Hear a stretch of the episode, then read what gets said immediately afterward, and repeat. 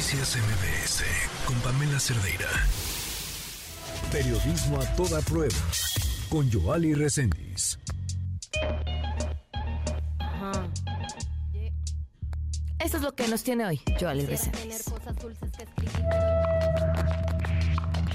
Las promesas de campaña del actual presidente Andrés Manuel López Obrador no han sido cumplidas. Y no lo digo yo, sino el personal de salud en Guerrero, personal con contratos eventuales que llevan tres largos años esperando una base o una regularización en su contrato, por el que reciben 3.500 miserables pesos. A la quincena, ¿eh? ¿Dónde está el gobierno federal? ¿Dónde está el gobierno estatal para escucharlos? No hay dinero. Esa es la respuesta. Pero este personal de salud por contrato se suman por miles en la espera de una basificación las siguientes voces son de personal de salud que durante la pandemia salvaron vidas, pero eso hoy no les da de comer, hoy no les da para mantener a una familia. En su momento, sí, es verdad, les dieron honores, pero hoy tanto el gobierno estatal como el gobierno federal les dan olvido.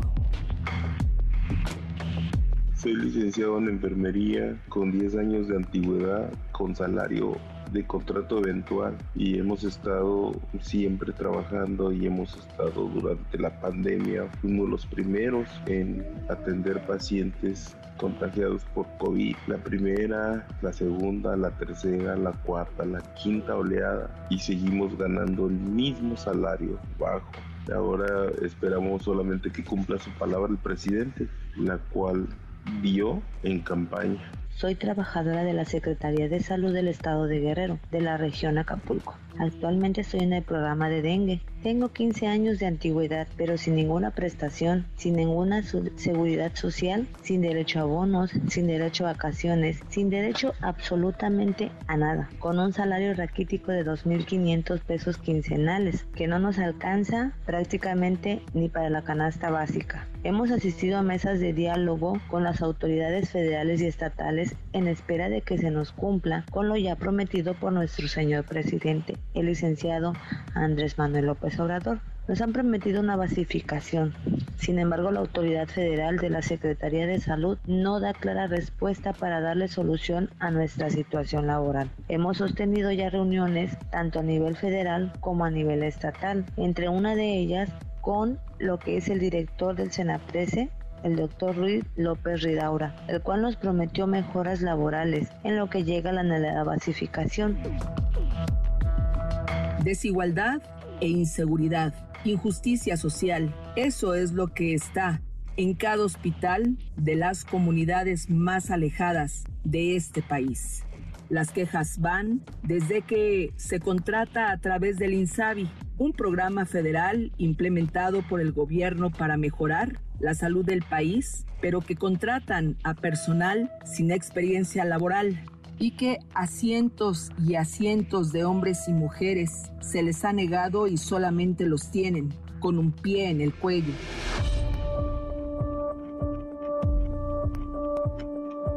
Estamos desesperados ya que está llegando nuevo personal con el salario triple al de nosotros, con seguridad social, con bonos, con muchas prestaciones y sin embargo nosotros seguimos aquí en lo mismo, esperando que nuestro presidente nos voltee a ver ya que él lo prometió. Ojalá es, esto mejore para el bien de nosotros, pues la canasta básica ya no la alcanzamos a pagar. Tenemos que obtener otro trabajo, otra forma de adquirir recursos.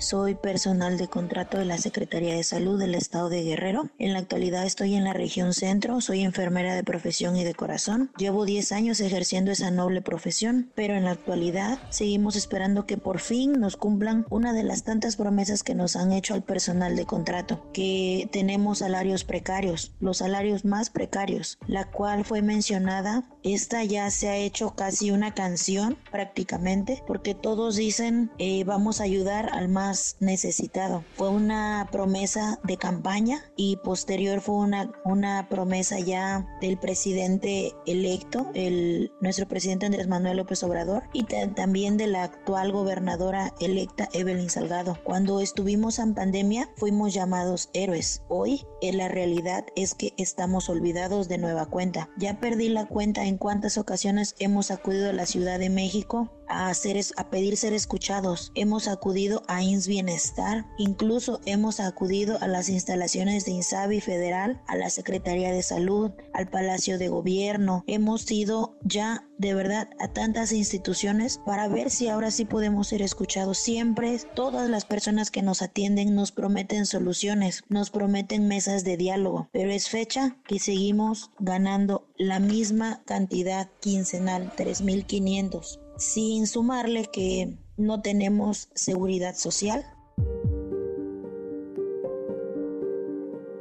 Y claro, les molesta, pero hay que hablar de lo innombrable, la falta de medicamentos y la infraestructura.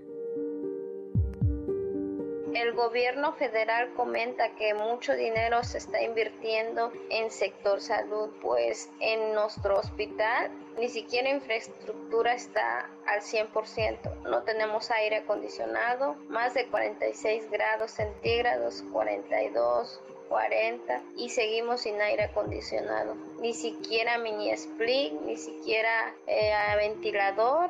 Medicamentos no tenemos lo suficiente, no tenemos antibiótico, no tenemos analgésico, que es lo más indispensable para atender a, a la población. Eso es una mentira porque nuestro hospital tiene muchas carencias para todos. Tenemos que mandar a comprar todo a los familiares, ya que ni ni catéter venosos hay. Entonces es mentira que se está que se está mandando dinero hasta nuestras unidades cuando ni siquiera nuestros elevadores sirven, no hay aire acondicionado, estamos, estamos trabajando con mucha calor, en las peores condiciones. Entonces, ¿están invirtiendo para su personal que está contratando o se está invirtiendo para nuestras, nuestra infraestructura de, nuestras, de cada una de nuestras unidades? Que ni siquiera medicamento nos ha llegado completo. Pues que nos aclaren también toda esa situación, que nos digan qué es lo que va a pasar con la infraestructura de cada una de nuestras áreas.